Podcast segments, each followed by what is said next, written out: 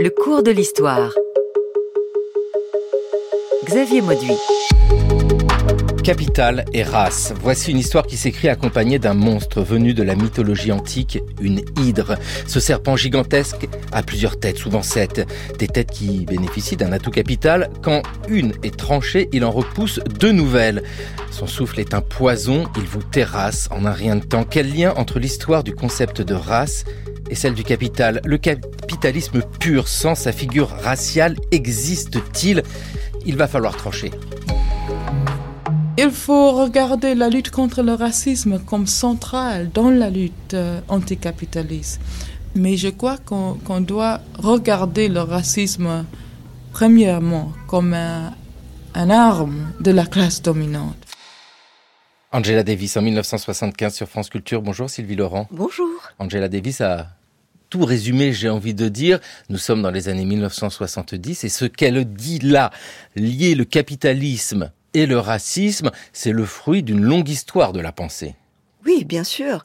Euh, elle, s'inscrit en étant euh, très proche du mouvement marxiste des Black Panthers dans une longue tradition de pensée critique radicale noire pour laquelle il n'a jamais fait aucun doute en particulier depuis la terre d'Amérique, où le capitalisme s'est épanoui de façon euh, tout particulièrement spectaculaire, que le principe de race n'avait rien à voir avec ce petit préjugé xénophobe qui fait que l'on n'aime pas la différence, mais bien au contraire, qu'il existait une matérialité et que cette matérialité, elle était indissociable de la fondation et du déploiement du capitalisme dans notre monde, euh, singulièrement euh, ce monde atlantique qu'il a vu, qu'il a vu naître et prospérer depuis le siècle. Capital et race, histoire d'une hydre moderne, c'est ce que vous publiez, Sylvie Laurent, au seuil, avec euh, ici une explication, j'ai presque envie de dire nécessaire, pour comprendre la persistance du racisme et le succès du capitalisme. En fait, ne pas lier capital et race, bah, c'est se condamner à ne comprendre ni l'un ni l'autre. Vous avez parfaitement raison. C'est-à-dire que euh, à la fois le mot race que j'ai mis dans le titre de mon ouvrage, je n'ignore pas, est un mot désagréable. Ça n'est pas quelque chose dont on a envie de parler. Il y a une dimension extrêmement moralisatrice, quelque chose qui qui convoque euh, l'idée qu'il y aurait quelque chose fondamentalement au, au sein de chaque Européen, de chaque blanc, de une culpabilité à expier. Ça n'est pas du tout le plan sur lequel je voulais approcher les choses. Je voulais inscrire après tant d'autres dont la parole et le travail a été ignoré le, principe de race comme organisation sociale du monde dans l'économie politique, c'est-à-dire montrer comment il est devenu depuis son origine dans les premières plantations des Amériques, ce concept de race, il est devenu une infrastructure du capitalisme, c'est-à-dire à la fois qu'il a été une condition d'émergence du capitalisme et qu'il a été le produit du capitalisme.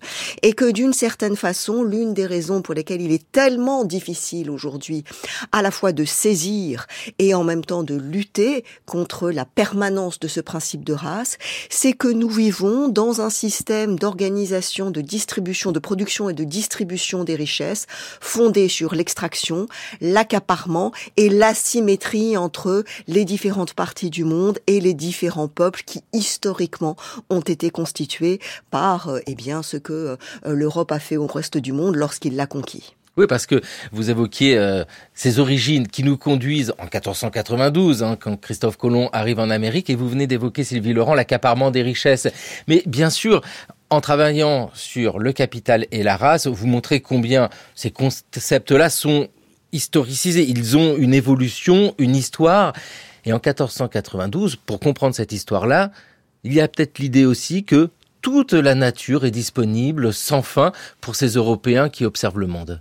Bien sûr, c'est toujours très compliqué lorsque l'on parle de 1492 comme s'il existait l'événement monstre, le, Big Bang, ce qui allait faire survenir du jour au lendemain le capitalisme. Ça n'est pas du tout ce que je dis. Tous les historiens, les grands historiens du capitalisme depuis Brodel, ont dit que, alors certains comme Eric Hobsbawm disent que la conquête de l'Amérique a été l'étincelle, mais certainement les ferments existaient auparavant.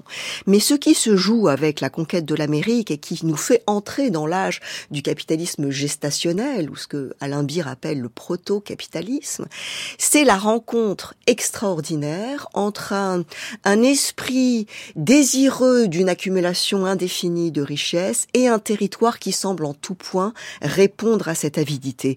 L'Amérique, c'est ce territoire que l'on invente initialement, immédiatement, comme une terre offerte, offerte aux Européens, vide, disponible, destinée à être mise au travail. Et je raconte dans le livre comment, contrairement à l'image qui a été beaucoup recréée euh, à la suite de, des, des, des philosophes des Lumières, Robinson n'est pas du tout dans une dimension contemplative d'émerveillement face à la nature. Ce qu'il écrit dans son ouvrage et sa correspondance à la couronne d'Espagne, c'est il fait un recensement extrêmement rationnel, déjà la rationalité capitalistique de Weber, de la valeur potentielle de chaque arbre, de chaque minéral, de chaque espèce.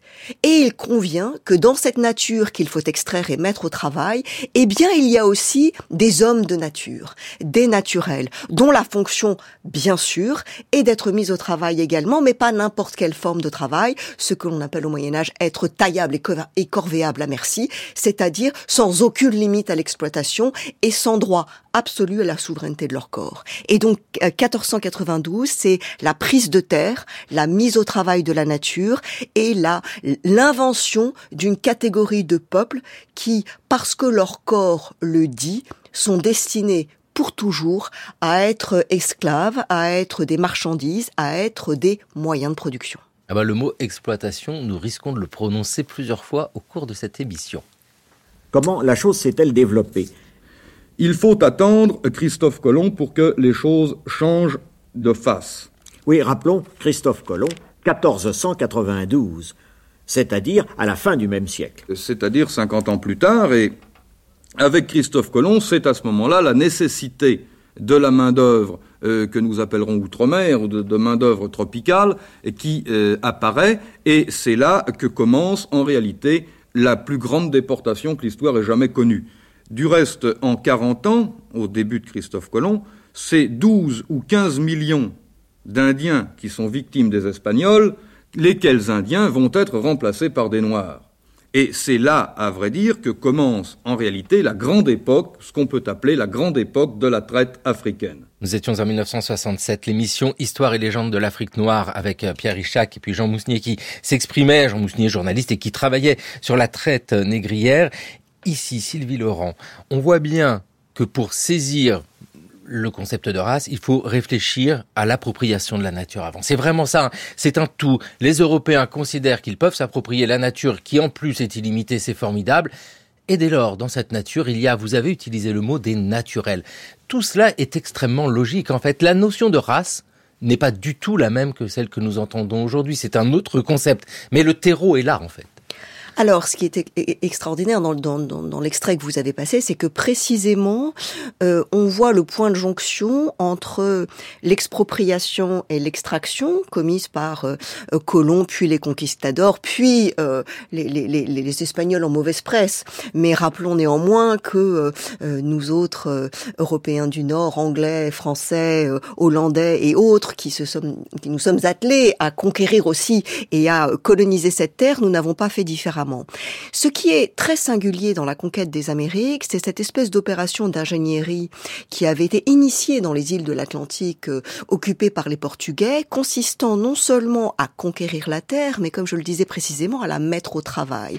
Une forme de travail absolu qui n'existait pas, y compris dans l'Europe féodale, consistant à arracher de la terre et des corps qui s'y trouvent le maximum de valeur destinée à la jeune mondialisation capitalistique et commerciale et marchande qui enrichit l'Europe. Et il faut pour cela des corps marchandises, des corps machines. Et les Européens conçoivent très vite que l'extermination des indigènes à laquelle euh, euh, dont, dont, ils constatent les effets, euh, les effets irrémédiables et pas du tout fortuits, parfaitement organisés et qui satisfait leur désir d'appropriation, ne suffit suffit pas pour extraire les richesses. Il faut une main d'œuvre. Et commence alors en effet, à la suite de ce qui s'est passé dans les îles euh, de Méditerranée et d'Atlantique, euh, dont Colomb est familier, c'est-à-dire le, remplacement de la population indigène par des esclaves venus d'Afrique qui seront traités eux-mêmes comme une matière minérale, c'est-à-dire soumis à l'extraction absolue de la valeur. Et ce qui se passe très naturellement en euh, à peine quelques décennies, c'est que la, la, structure de la valeur, de la notion de la valeur aux Amériques, est fondée sur l'idée selon laquelle aux Européens reviennent la capacité d'organisation d'un ordre social et une relation sociale fondée sur la domination de la nature, l'extermination des indigènes et l'extraction de la valeur euh, des Noirs d'Afrique auxquels sont déniés toute souveraineté sur les corps. Et j'ajoute enfin que, mais est-ce vraiment fortuit? L'histoire est extraordinaire. La même année, 1492, l'Espagne décide d'expulser ces Juifs d'Espagne. On peut penser que cela n'a rien à voir. En réalité, on sait qu'il s'agissait pour l'État-nation espagnol de commencer à affirmer sa souveraineté politique et que l'exclusion d'un corps social jugé par son sang pollué comme étant inassimilable conclut finalement cette espèce de triptyque racial qui naît déjà sans le dire avec 1492, les indigènes d'Amérique à qui est dénié, à qui est dénié la souveraineté sur la terre, les Africains à qui est dénié la souveraineté sur leur corps, et les Juifs à qui est dénié la capacité de s'assimiler la souveraineté sur leur destin d'Européens. Et donc il y a à partir de cette matrice raciale entièrement liée avec le désir d'accumulation de richesses, de mondialisation et de formation des institutions du capitalisme au début de l'époque moderne, ce concept de race qui commence tout doucement à s'appeler comme tel et qui n'a rien à voir avec le racialisme biologique du XVIIIe siècle,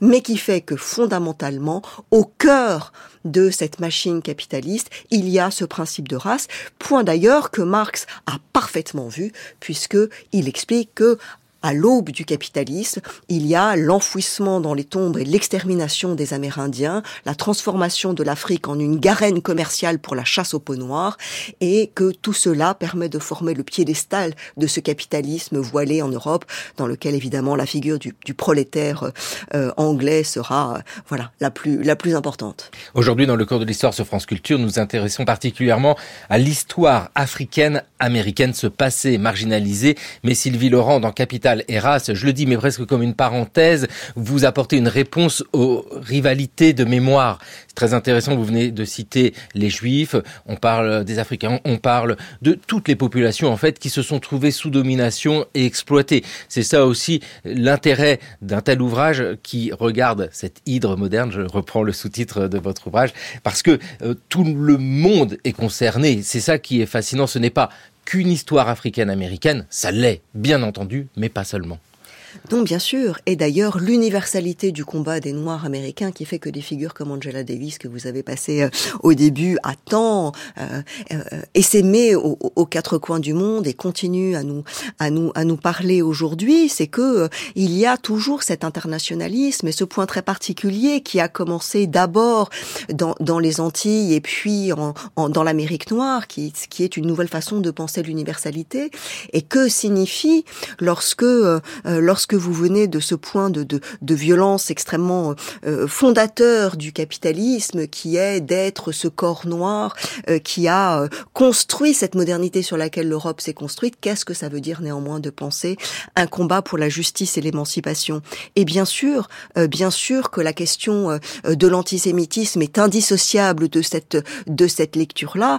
Rappelons-nous que, que, que, que, le, le trop antisémite du juif usurier, du juif comme figure du capitalisme, elle naît précisément en ce haut Moyen Âge, où alors que les Lombards, les Génois et autres Italiens font des fortunes bancaires en investissant dans ce euh, capitalisme transatlantique fondé sur l'extraction de la richesse et l'extermination euh, euh, des Noirs et des, et des, Amérindiens, ce sont les Juifs que l'on accuse d'être les banquiers et d'affamer le peuple. Donc il y a une, une espèce de dialectique extrêmement intéressante sur la définition de ce, de ce que serait les mauvais capitalistes, les vertueux capitalistes, et encore jusqu'à aujourd'hui, nous en parlerons peut-être.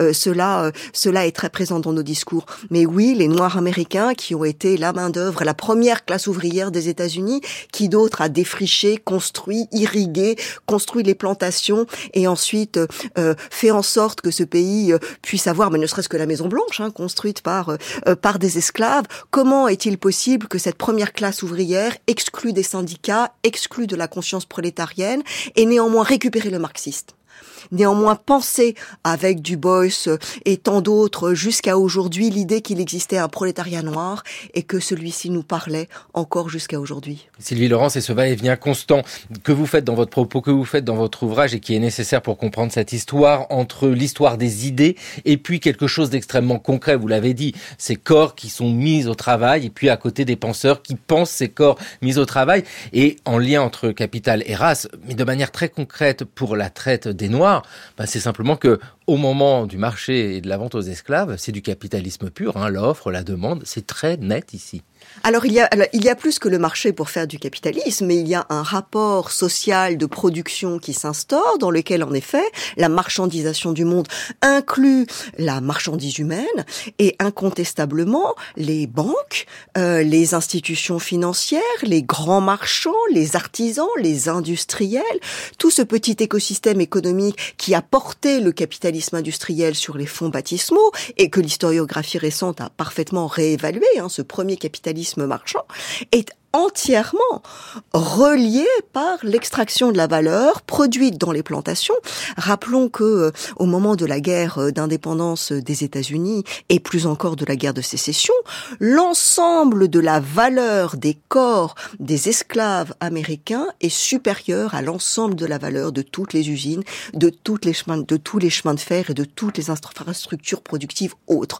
Donc la valeur, la spéculation, euh, l'extraction du travail et l'intégration des marchandises telles que le coton, le café, ou le tabac dans tous les réseaux de production et la circulation du capital à l'échelle internationale avec les Indes et avec euh, l'Europe du Nord, tout cela est fondé sur un principe implicite selon lequel les Noirs sont des bêtes de somme et les Amérindiens sont invisibles, ils ne sont pas là.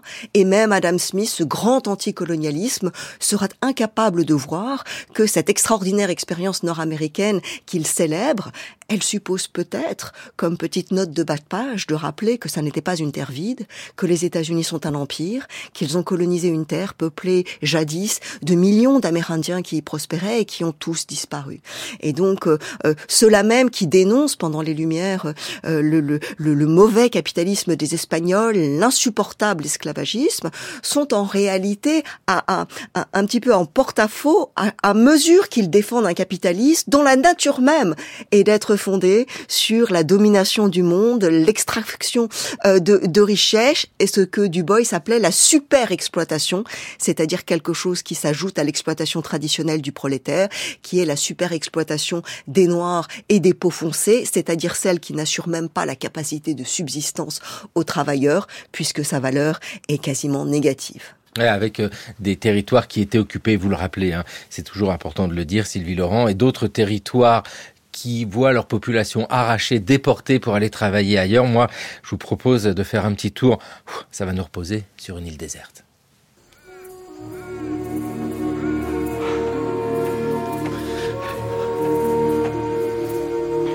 Qu'il fût un sauvage était incontestable.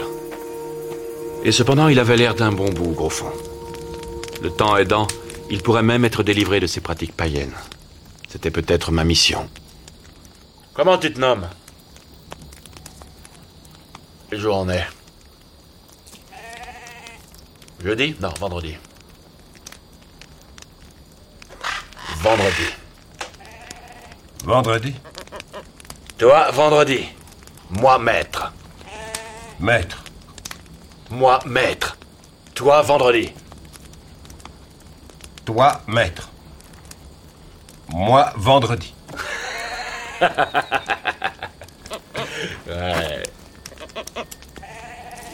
Vendredi. Robinson Crusoe évidemment, de Daniel Defoe, publié en 1719. Sylvie Laurent, dans Capital Eras, vous consacrez un chapitre à Robinson Crusoe. Alors déjà, corrigez-moi, ce n'est pas une île déserte. Parce que c'est souvent ça hein, qu'on a comme idée, c'est que ce pauvre naufragé Robinson arrive sur une île déserte. Elle n'est pas si déserte que ça. Ah mais vous touchez là immédiatement le, la question centrale. Comment se fait-il euh, que l'on pense que cette île soit déserte? Et comment se fait-il que Colomb, qui débarque sur cette île... Robinson. Robinson, pardon. C'est un beau lapsus, hein. C'est un, un beau lapsus. lapsus. Si vous me permettez, je vais l'expliquer. Puisque Robinson Crusoe, qui est en effet une œuvre de fiction, est une relecture de la euh, découverte de l'Amérique par, euh, par Christophe Colomb, mais à l'anglaise. C'est-à-dire que là où Colomb était un pillard, était un soudard, un vandale, qui dans l'esprit des Anglais n'avait aucune mesure, comme les, catholiques l'étaient euh, pour euh, nombre d'entre eux, le puritain euh, Robinson Crusoe, sous la plume de, de Defoe, lui arrive avec sa sagesse, sa rationalité et son désir de préserver rationnellement son, environnement.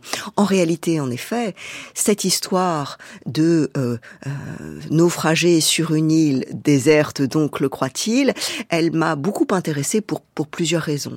Premièrement parce que euh, je voulais souligner que certes, j'essaye d'ancrer mon histoire de du nouage entre capital et race dans une histoire extrêmement matérielle pour que l'on comprenne qu'il ne s'agit ni de procès d'attention, ni de cette bête monstrueuse, de ce fétiche dont parlait Marx qui fait que la race aurait existé de tout temps. Je voulais montrer qu'elle était une, une institution euh, euh, enracinée dans la euh, dans le capitalisme tel qu'il s'est euh, développé depuis le, XVIIe siècle. Mais pour autant, je n'ignore pas que le capitalisme produit aussi des subjectivités. Et les subjectivités, elles construisent des imaginaires. Et Robinson Crusoe, c'est le grand imaginaire de ce moment où le capitalisme de la fin du mercantilisme s'apprête à devenir libéral, émancipé de ses oripeaux esclavagistes et colonialistes, le dit-on. Et donc Robinson Crusoe est la grande œuvre qui a été lue comme la naissance du capitalisme tel qu'on le connaît aujourd'hui, c'est-à-dire l'organisation euh, d'une production dans laquelle c'est uniquement euh, dans la liberté personnelle qu'un homme seul comprend qu'il peut organiser avec sagesse, responsabilité et rationalité son temps de travail. On, constate assez effaré que non seulement Robinson ignore, alors qu'il arpente, il a un, désir, un désir de maîtrise absolue de son île, il va dans tous les sens, il fait une, une muraille alors qu'il se croit seul. Étonnant, quelqu'un qui se croit seul et qui fait une muraille pour se protéger. Ignore qu'en réalité son île est, est un archipel, qu'il y a des gens qui viennent régulièrement. Il a des signes pourtant qui lui sont donnés, les, les, les animaux sauvages qui ont peur de lui spontanément, le fait qu'il y a du tabac, de l'indigo, euh, du café sur cette île qui n'a rien à y faire là. Et donc cette œuvre est un processus d'invisibilisation de l'autre. Alors on pourrait s'interroger ce que qu'est-ce que Robinson Crusoe et la figure de Vendredi vient faire, puisque Vendredi, cet indigène qui arrive, qui est capturé et qui devient l'esclave de ce colon euh, de euh, Robinson, colon C-O-L-O-N, euh, vient faire sur une réflexion sur les Noirs américains. Et bien en réalité, dans toute l'histoire de la littérature qui a suivi, on s'est interrogé sur la sur l'identité, sur la couleur, sur l'origine de Vendredi. Vendredi invisibilisé pour toute la littérature qui a fait de, de, de, de, Robinson la figure même du capitaliste moderne, de l'individu moderne, eh bien Vendredi est devenu peut-être un noir, peut-être un indigène. Euh, Shakespeare qui peut-être s'en inspire dans euh, La tempête dit Caliban, Caliban, euh, déformation de cannibale, déjà ses colons, euh, évidemment Césaire, évidemment euh, Chamoiseau, évidemment toute cette tradition de relecture de Robinson Crusoe par les Antillais s'intéresse à cette figure de, Vendredi. Vendredi est au cœur de la mise en valeur de cette île qui est exploitée et euh, qui est domestiquée par un Robinson et pourtant il est comme invisible. Et Marx, qui accordera énormément d'attention à ce Robinson Crusoe de Defoe et parlera de la Robinsonade, cet extraordinaire mythe qui veut que l'on pense que le capitalisme soit né fortuitement parce qu'un homme est arrivé et que tout seul, il a découvert, telle la foi, il a découvert le capitalisme. Euh, Marx a des pages absolument remarquables où il raille ce, ce, cette, cette Robinsonade qui prétend que le capitalisme se fait sans histoire. Il n'y a pas d'histoire. Or, dit Marx, euh, ce Robinson en bon anglais est quand même arrivé sur son livre, sur son île, avec un livre, un stylo, une pipe, et en réalité, il a apporté avec lui toutes les structures sociales du passé. Mais avec toute sa clairvoyance, Marx ne voit pas qu'il y a un autre invisible, qu'il y a autre chose que cette île baignée en pleine lumière ne révèle pas.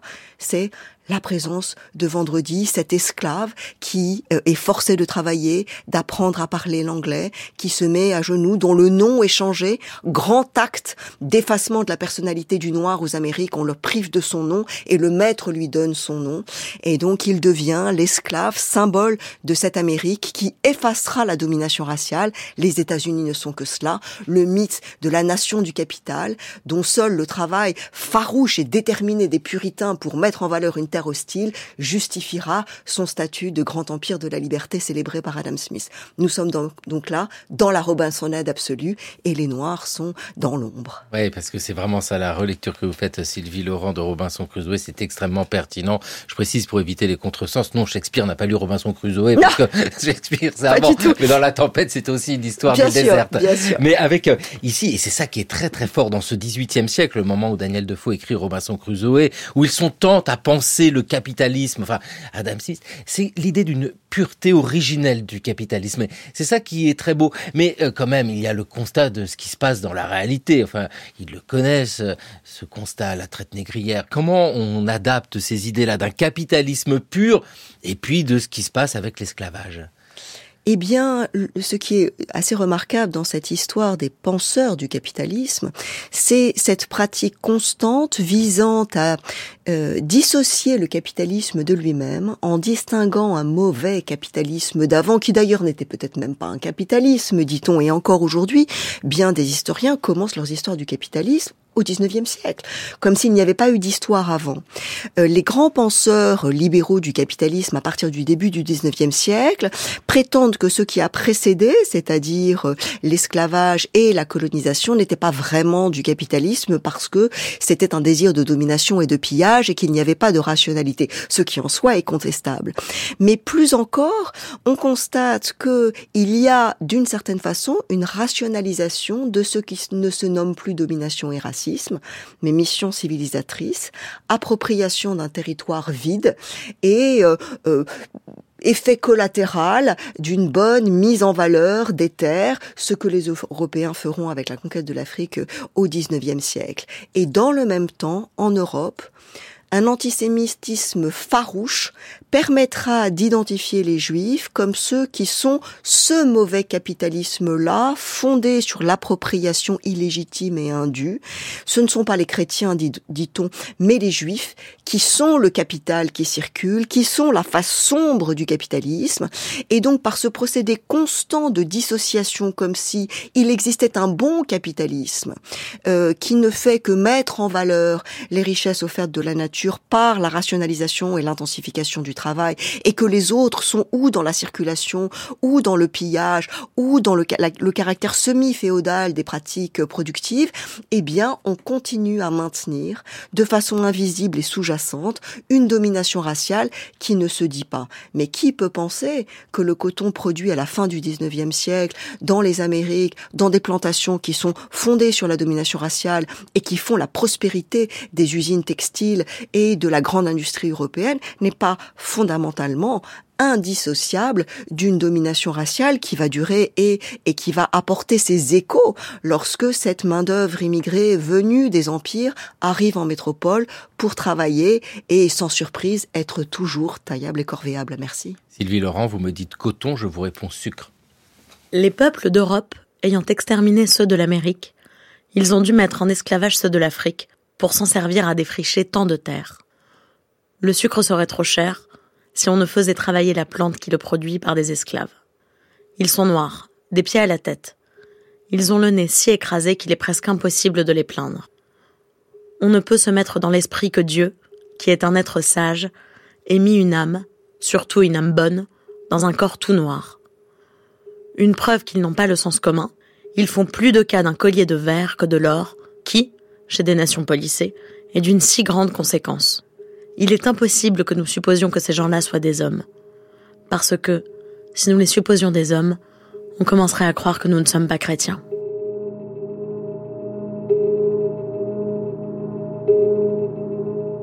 France Culture, le cours de l'histoire. Xavier Mauduit. de l'esprit des lois de Montesquieu en 1748 à Sylvie Laurent, bah, euh, il y a une forme de doute que Montesquieu apporte ici en disant bah, si on commence à dire euh, ce sont peut-être des hommes, on ne peut plus être chrétien avec ce qui se passe avec l'esclavage. Il y a de cela aussi, il y a presque la volonté de s'auto-persuader que tout cela est bien et est normal, parce que si on commence à ouvrir les yeux et constater l'horreur, tout s'effondre. Oui, beaucoup de choses extrêmement intéressantes dans ce passage de Montesquieu, dont je tiens à préciser qu'il est ironique sans doute hein, lorsqu'il décrit euh, leur euh, leur phénotype détestable, leur nez, leurs yeux et tous les stéréotypes racistes que l'on accole au corps noir. Euh, ce qu'il dit, c'est qu'en réalité, en effet, euh, il y a une nécessité du racisme pour continuer l'exploitation. Qu'il y a eu une nécessité depuis Valladolid à déterminer ces autres que l'on prive de souveraineté, de, de, de donner une explication, fut-elle religieuse, anthropologique, biologique, scientifique, que sais-je, culturelle aujourd'hui, pour continuer en toute conscience à maintenir un système d'exploitation et de distribution inégale euh, du monde et des richesses à la faveur des, des Européens. Mais ce que montre aussi mon Montaigne, c'est pardon Montaigne, Montesquieu, mais Montaigne c'était intéressant aussi précédemment, euh, c'est qu'il y a une, une position impossible à tenir il, il, se tient ici en opposition avec Voltaire, donc on connaît les propos antisémites et négrophobes tout à fait, euh, euh, tout à fait orduriers, mais qui très tranquillement euh, associe euh, sa conception raciste du monde à la nécessité absolue de s'enrichir, de profiter des plantations de sucre dans lesquelles il est personnellement impliqué. Euh, ce que dit Montaigne, c'est qu'il y a quelque chose de très désagréable avec, oh décidément, avec Montesquieu, pardon, c'est qu'il y a quelque chose de tout à fait désagréable dans cette description raciste de, euh, de l'humanité, mais que pour autant, il y a une nécessité historique à ce doux commerce qu'il appelle de ses voeux, qu'en en, en, en, admirant la Grande-Bretagne comme il le fait, il est bien obligé d'admettre comme une conséquence malheureuse, malheureusement nécessaire, qui est que la Grande-Bretagne est déjà l'un des plus grands empires du monde, que la condition, pardon, que la condition faite aux Indiens et euh, aux esclaves des Antilles et des Amériques est tout à fait euh, est tout à fait inhumaine et barbare. Et donc ce qu'il suggère peut-être, c'est qu'il conviendrait d'arrêter de leur coller des noms tout à fait désagréables pour remplacer euh, nègre, pour remplacer euh, sauvage par des noms plus familiers, les primitifs, les ancêtres de l'humanité, les populations qu'il convient de civiliser. Et sans surprise, que retrouve-t-on dans la mission civilisatrice? La propriété privée, le travail salarié, l'organisation dans les plantations.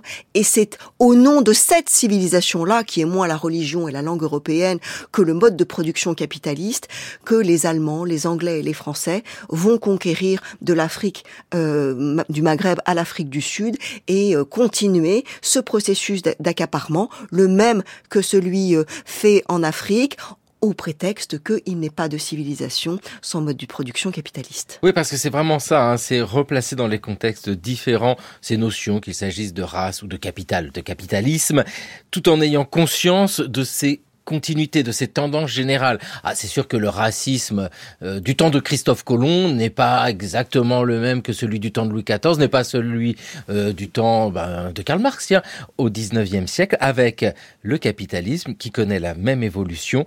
En 1740, en 1848, donc 100 ans après euh, l'ouvrage de l'esprit des lois de Montesquieu, Karl Marx publie le manifeste du Parti communiste. Karl Marx, grand penseur du capital. Vous, vous écrivez Sylvie Laurent, Capital et race. Lui écrit Capital tout seul. Quelle place pour la race dans la pensée de Karl Marx Mort à Londres il y a 82 ans, le 14 mars 1883, Karl Marx a été, de par son influence, une des personnalités les plus importantes des temps modernes. Jeune, il se destine au professorat, étudie le droit, l'histoire et la philosophie à l'université de Bonn, et finira ses études par une thèse sur la philosophie d'Épicure à Berlin, où il entre dans le cercle des Hegeliens de gauche, cercle qui cherchait à tirer de la pensée de Hegel une dialectique matérialiste. Le jour de sa rencontre avec Friedrich Engels marque le début d'une longue et fructueuse amitié. Grâce à Engels, Marx pourra écrire Le Capital, qui connaît dès sa parution un immense succès. Il deviendra aussi la Bible des révolutionnaires futurs, tant à Paris qu'à Berlin et Moscou. En ce 19e siècle, siècle de révolution économique et industrielle, Karl Marx a voulu se faire l'apôtre d'une autre révolution, la révolution sociale. C'est à la fin des années 1860 que Karl Marx publie Le Capital. Alors, Sylvie Laurent, y a-t-il une place pour le concept de race dans le Capital de Karl Marx? Je vous répondrai oui et non. Est-ce que euh, Karl Marx parle de race? Non. Est-ce qu'il évoque néanmoins la nécessité des procédés de, d'exploitation et d'extraction de richesses dont nous avons parlé précédemment? Oui. Il est profondément anticolonialiste. Il est celui qui est passionné par ce qui se passe aux États-Unis, qui dit qu'il n'y aura de démocratisation véritable aux États-Unis que lorsque la classe laborieuse noire trouvera à être émancipée, et qui dit que de même que le prolétariat britannique ne s'émancipera pas tant qu'il y aura la haine euh, xénophobe, racialiste contre les Irlandais, eh bien les États-Unis ne s'émanciperont pas tant que le racisme négrophobe viendra polluer la conscience de l'universalité de la classe donc c'est quelqu'un qui, y compris dans ses échanges avec Proudhon, par exemple, ne cesse de lui dire que son racisme est absurde. Il a cette phrase, il dit euh, euh, un, nègre est un nègre, comme vous le dites, que parce que les Noirs ont été transformés en machines productives, qui n'existent pas de tout temps, et que votre façon de penser la race est parfaitement fausse, elle est ahistorique, elle essentialise, elle ne comprend pas la dynamique euh, du capitalisme. Pour autant, Marx ne s'intéresse pas ni tellement à l'histoire du capitalisme ni à la question des, euh, des peuples opprimés. C'est pas son sujet.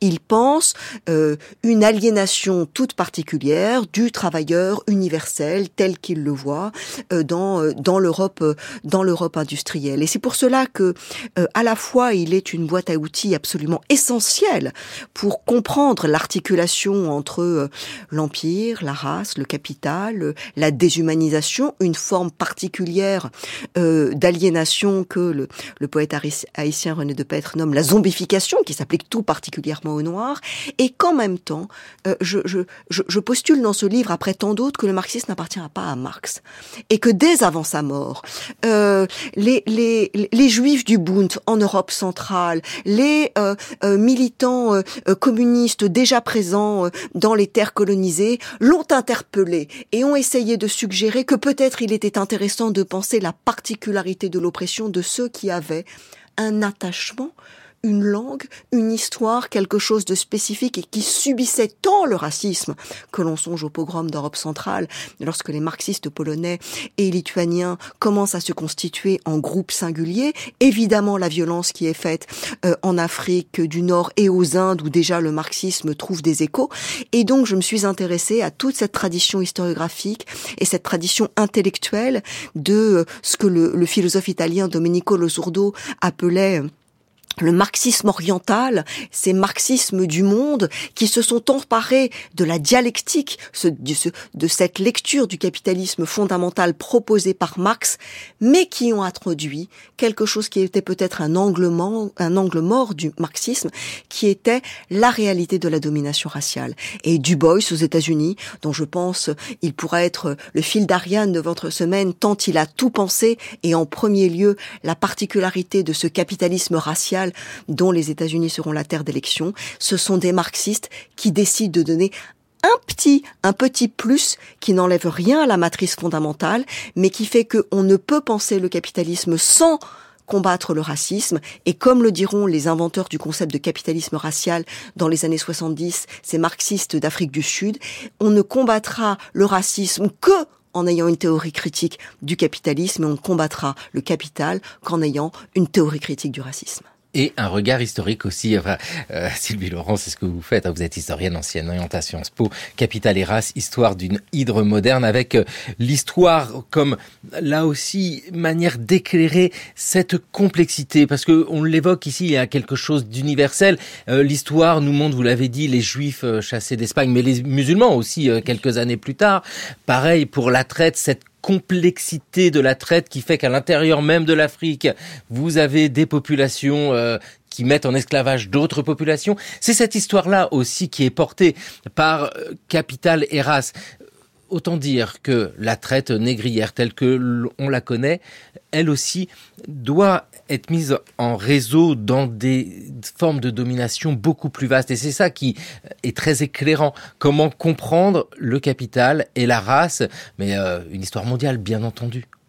Oui, une histoire mondiale, puisque, euh, euh, comme vous le savez, l'Europe a conquis quasi l'intégralité des terres du monde. Il a euh, imposé son empire intellectuel, sa marchandisation du monde, son rapport à la nature fait de, de domination, d'extraction et de, et de recherche de l'accumulation perpétuelle de valeurs et de richesses. Pour autant, universalisation de structures ne veut pas dire systématisation chaque époque et chaque lieu possède son propre régime racial, sa propre, son petit pas de côté par rapport au capitalisme. Et je ne dis évidemment pas que tout se correspond et que tout est la même chose. Mais il y a certainement dans cette domination euh, universelle du capitalisme hégémonique sur nos vies et sur notre rapport au monde une permanence qui est ce rapport social très instrumental euh, fait à autrui et à notre environnement qui continue à nous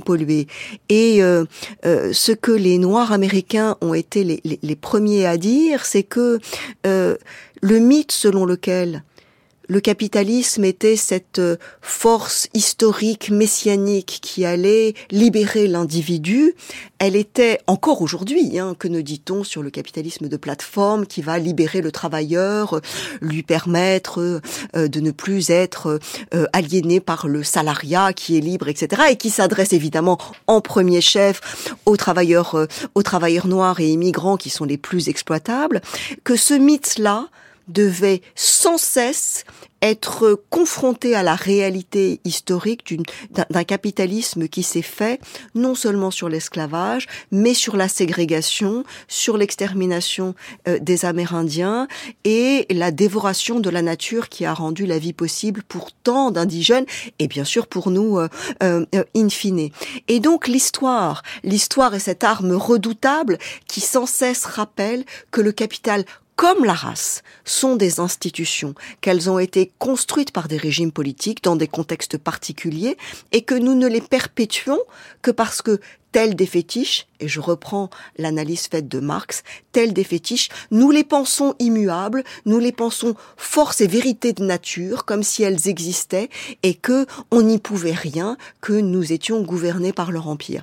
Et donc l'histoire montre comment, à chaque fois, l'extermination, la ségrégation, l'idée que le corps de l'autre dit qui il est et que ce qu'il dit en général c'est que on peut librement l'exploiter, eh bien c'est quelque chose qui euh, euh, qui se maintient jusqu'à aujourd'hui et l'on voit que le rapport à l'immigré, que le rapport aux, aux, travailleurs des plateformes, au peuple du monde qui réclament que je ne sais pas sur le changement climatique leur cas particulier soit pris en compte et qu'il y ait des réparations pour l'ensemble des méfaits que euh, la les succès du capitalisme en Europe ont provoqué pour eux, que on ne les entend pas parce que on peine à réhistoriciser ce capitalisme.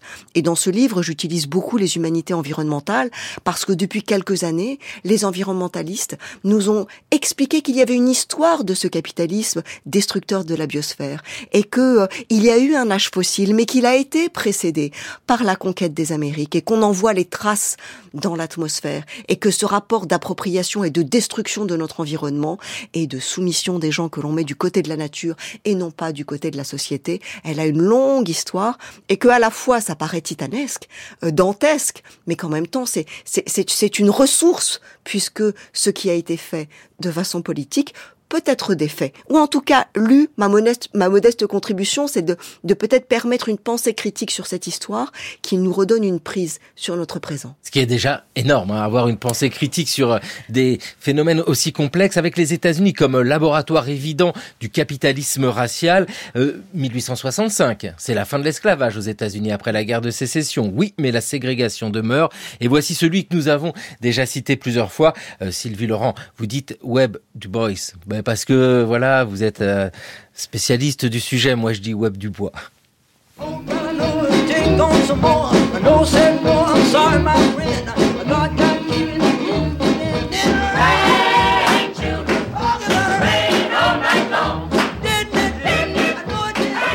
Du Bois n'est pas très connu en Afrique. Cependant, c'est en Afrique qu'il a fini ses jours en 1963, précisément au Ghana, à l'âge de 95 ans. Du Bois est un noir de la diaspora, un citoyen des États-Unis. Monsieur Kake, quelles sont les origines de ce noir qu'on a appelé très souvent apôtre du panafricanisme? C'est illustre africain de la diaspora. Son nom s'écrit Dubois, ça se prononce Dubois. Il est né vers 1868, c'est-à-dire quelques années après la fin de la guerre de sécession. Donc il est né libre en 1971 euh, l'émission Mémoire d'un continent à propos de Webb Du Bois, euh, qui est l'auteur des âmes du peuple noir en 1903. Quel est son apport, Sylvie Laurent? Pourquoi euh, ce nom-là surgit sans cesse au point que vous avez dit que Webb Du Bois pouvait être le fil conducteur de cette réflexion sur une histoire noire? Il est peut-être la plus grande figure intellectuelle américaine du début du siècle, un, un, pilier de la pensée radicale noire euh, aux États-Unis. Euh, pour la petite histoire, mais qui est intéressante, il est le premier à obtenir un doctorat de l'université d'Harvard. Et c'est quelqu'un qui est venu travailler en Afrique, qui est à la fois historien, sociologue, et on l'oublie souvent, qui était sur le point d'obtenir une, thèse d'économie avant que le racisme ne l'empêche de défendre en Allemagne, où il étudiait alors euh sa thèse aussi en économie. Et pourquoi je souligne ce point? Parce qu'il est le premier à avoir inscrit la question du racisme américain, du racisme négrophobe, au cœur de l'économie politique. Il fait ce que les physiocrates ou Adam Smith ont fait euh, pour euh, euh, pour le, le capitalisme européen. Il montre à quel point le travailleur noir, la figure du black worker, est essentiel pour penser les structures de domination aux États-Unis. Et donc ce marxiste contrarié, cet hétérodoxe qui essaye d'appliquer aux États-Unis ce que déjà Marx avait vu, cette particularité euh, de la de la de la danse funeste entre le capital et la race en Amérique.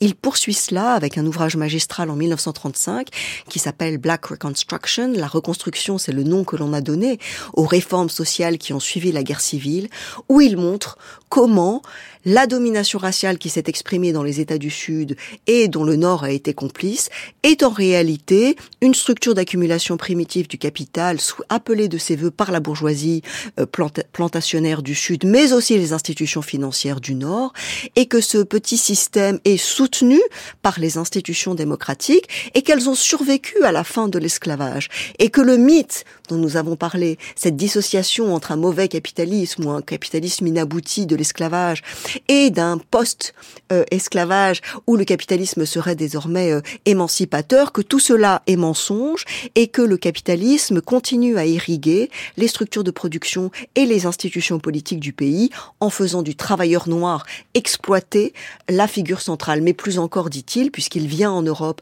et qu'il participe au grand congrès panafricain, tout le monde entier, et en particulier l'Europe coloniale, est euh, elle-même sujette à la même économie politique, qui est la domination des peuples sombres, à qui on dénie la souveraineté de la terre et la souveraineté sur leur corps, et il parle de suprématie blanche. La suprématie blanche, c'est cette façon de, comme le dit-il, considérer qu'être blanc, c'est le droit absolu à posséder la terre quand vous êtes blanc, vous, pensez que vous avez un droit légitime à posséder la terre. Ça nous ramène à Robinson, qui pense qu'il n'y a très, de, avec une grande innocente, cette île est la sienne et que si des gens viennent euh, et qu'ils semblent y être familiers, ce sont des barbares. Il faut les oxyre, il faut les repousser, ce qui est depuis euh, le point de vue traditionnel de l'Européen qui pense que le monde, l'Afrique, l'Asie, l'Amérique lui appartient.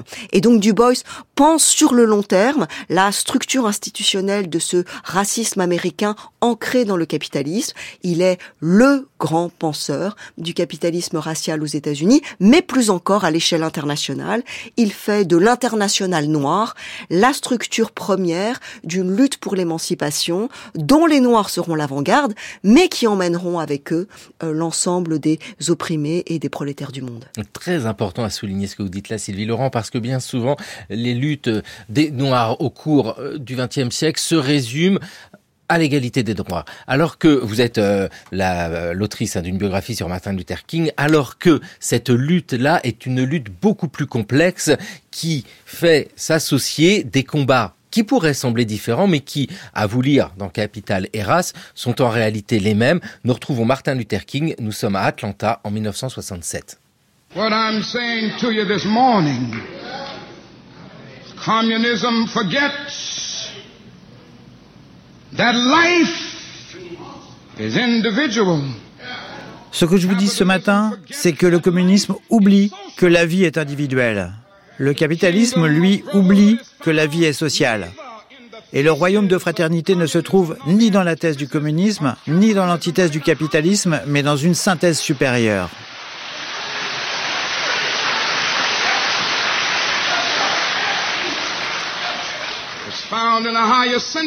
Il se trouve dans une synthèse supérieure qui combine les vérités des deux. Donc quand je parle de questionner la société dans son ensemble, cela signifie en somme se rendre compte que le problème du racisme, le problème de l'exploitation économique et le problème de la guerre sont tous liés les uns aux autres. Voilà les trois malédictions qui sont intimement intriquées. Martin Luther King qui relut les uns aux autres tous ces problèmes, race et capital. Bien souvent, ces combats ont été réduits, mais peut-être volontairement d'ailleurs, à la race, c'est-à-dire il aurait lutté avec tant d'autres pour l'égalité des droits. On oublie complètement ces combats, j'ai envie de dire sociaux, et dans ce cas-là, ça nous conduit vers capital et capitalisme. Bien sûr, le désir d'émancipation des, des, des, peuples, elle est, elle, est multiple. Elle est avant tout une, une, une égale euh, accession aux ressources, à la possibilité euh, de soutenir une vie digne l'idée de la décence. Et la décence, c'est pouvoir manger, se loger, avoir une éducation. Et c'est aussi ne pas être appelé nègre ou ne pas être contrôlé 18 fois par la police dans la journée. Et l'idée selon laquelle il faudrait choisir l'un plutôt que l'autre, ou que tel le choix de Sophie, il faudrait préférer, comme le disait euh, euh, la philosophe Nancy Fraser, entre euh, distribution, redistribution ou reconnaissance, c'est un choix qui est impossible et qui n'a pas de sens. Et vous avez raison, jusqu'à aujourd'hui, le lieu commun consiste à dire, eh bien, si vous si vous réclamez la, la, la reconnaissance de votre dignité en tant que différent parce que vous êtes noir, parce que vous êtes juif, parce que vous êtes musulman et que ça compte pour vous, alors vous oubliez la matérialité de la classe sociale. Cette, cette, cette vision à courte vue a été euh, en permanence combattue par Du Bois, euh, par Martin Luther King, par Angela Davis, qui y ajoute encore la dimension féminisme et, et le patriarcat, et, euh, et peut-être aussi la question de, de l'homosexualité. Donc cette, cette façon très universalisatrice de penser la lutte pour la liberté et l'émancipation, elle est importante parce qu'elle permet de comprendre, et ça Martin Luther King, on le sait peu, mais il l'a porté comme son dernier combat. J'ai écrit aux États-Unis un livre sur sa campagne des pauvres de 1968, quelques semaines avant d'être assassiné par un suprémaciste blanc. Il organise de tout le pays une marche des pauvres, qu'il s'agisse euh, des petits blancs des Appalaches, euh, des hispaniques désireux de voir reconnaître leur culture chicano, euh, des Amérindiens, des Noirs du Black Power, où tous se rassemblent à Washington pour réclamer un grand plan Marshall de redistribution, mais aussi de reconnaissance culturelle de leur spécificité identitaire. Et ce qu'il dit, en faisant d'ailleurs des Noirs l'avant-garde, le fer de lance, c'est que lorsque ceux-là, qui sont les damnés de la terre, seront émancipés. Lorsque la femme noire, qui est femme de ménage dans les ghettos, et que les services sociaux viennent harceler pour savoir s'il y a un homme dans la maison et si elle a véritablement droit à son allocation de chômage, lorsque celle-ci sera émancipée, alors l'humanité sera émancipée. C'est fondamentalement un universel né dans le particularisme que les Noirs américains ont porté, et je rappelle que le mouvement du, du, du, du, Black Panther Party, d'abord parti puis philosophie politique est marxiste, internationaliste et que le fait de militer pour la conscience noire en Afrique du Sud comme en Europe, pour la spécificité juive comme pour euh, la particularité euh, des musulmans en France ne signifie en rien que la matérialité de l'inégalité des rapports sociaux n'est pas fondamentale dans la domination dont les gens peuvent être, peuvent être l'objet. Et puis vous évoquez, euh, Sylvie Laurent, à travers Angela Davis, le féminisme également, parce que cette idée de domination, euh, alors il n'est plus question de race ici, c'est une domination de genre, mais pas envie de dire que c'est la même histoire, mais en tout cas, on va trouver des clés d'analyse dans la réflexion sur le capital et la race, sur les dominations faites euh, par les hommes sur les femmes. Si l'on considère que le rapport social établi par le capitalisme est l'idée qu'il existerait une nature gratuite, la nature est gratuite, le travail des exploités est gratuit, mais le travail des femmes aussi est gratuit.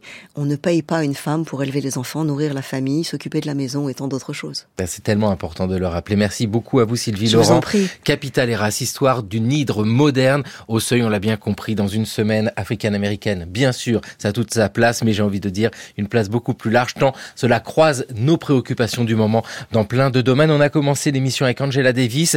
Eh ben, écoutez, après vous avoir entendu, on va réécouter, mais d'une autre manière, ses propos.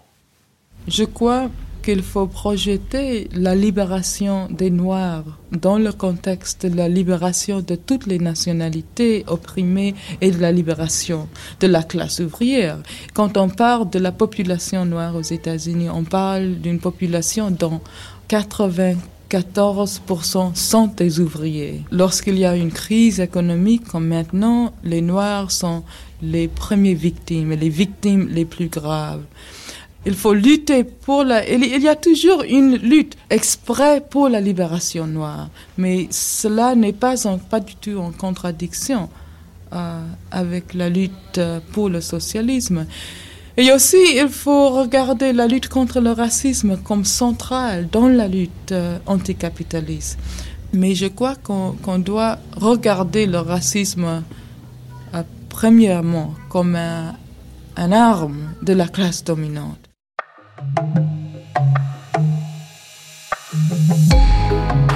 Pourquoi les Romains imposaient-ils la loi du silence? L'histoire des sons fait partie des nouveaux domaines de la recherche qui ont émergé dans la période récente. Je l'aborderai aujourd'hui en prenant pour exemple la question du silence dans l'Antiquité romaine. En partant de la définition la plus simple du silence, entendue comme l'absence de son, on constate que les auteurs romains considéraient déjà que c'est à la campagne qu'on avait le plus de chances de rencontrer le silence. À l'inverse, Rome, qui était peuplée d'environ un million d'habitants au premier siècle après Jésus-Christ, était présentée comme une capitale extrêmement bruyante, une ville où le repos était difficile à trouver. À cette époque, c'est surtout la voix humaine qui était mise en cause, en raison des cris des haleurs le long du Tibre ou ceux des marchands d'animaux en route pour les marchés. Les autorités faisaient régner la loi du silence quand un magistrat devait prendre la parole pour une annonce officielle. Mais c'est surtout à l'occasion des cérémonies religieuses qu'il fallait faire cesser le bruit. Les recherches sur ce sujet montrent que les usages du silence variaient en fonction des rituels. L'un des plus importants concernait la prise d'hospice. Il s'agissait d'un rite divinatoire, consistant à solliciter les dieux, plus particulièrement Jupiter, afin qu'ils approuvent les décisions importantes de la cité. Ce genre de cérémonie débutait généralement à la fin de la nuit, avant que ne résonne le chant du coq et que ne se lève le jour, car c'était la garantie que le rite s'opère dans le calme d'une cité endormie en évitant le brouhaha de la ville. Le silence avait la même fonction que dans l'espace public. Il fallait suspendre les sonorités de la vie courante pour marquer l'entrée dans un moment solennel. Paradoxalement, c'est pour attirer l'attention que le silence était requis.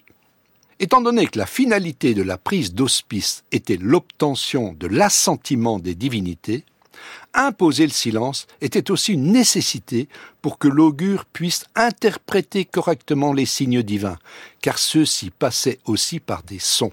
La prise d'hospice était donc un rituel de communication dans lequel la parole revenait au Dieu. Parmi les autres rites romains qui exigeaient le silence, on peut citer la coutume du sacrifice, beaucoup plus fréquente que le rituel des hospices. Mais la fonction du silence dans la cérémonie du sacrifice correspondait à un processus inverse à celui de la prise d'hospice. Dans ce cas précis, il fallait s'adresser aux dieux et leur parler, en respectant les règles des traditions religieuses. La protection de la parole du sacrifiant contre toutes celles qui pourraient venir le perturber primait alors sur tout. Le sacrifiant, qui agissait au nom de la cité, s'abritait donc derrière un paravent sonore dont la fonction était de masquer la parole humaine. Chez les Romains, le silence nécessaire à la bonne réalisation des rites religieux a donc joué deux rôles radicalement différents. Lors des prises d'hospice, c'est le silence parfait qui était de mise, alors que lors des sacrifices, il s'agissait d'un silence que l'on peut qualifier de bruyant. Merci Gérard Noiriel, c'était le cours de l'histoire sur France Culture, une émission réalisée par Thomas Beau avec aujourd'hui la technique Jean Guillain Mage, émission préparée par Jeanne Copet, Jeanne Delecroix, Toscane Viudès, Mathieu Copal et Maïwen Guizou, à retrouver sur franceculture.fr et l'appli Radio France.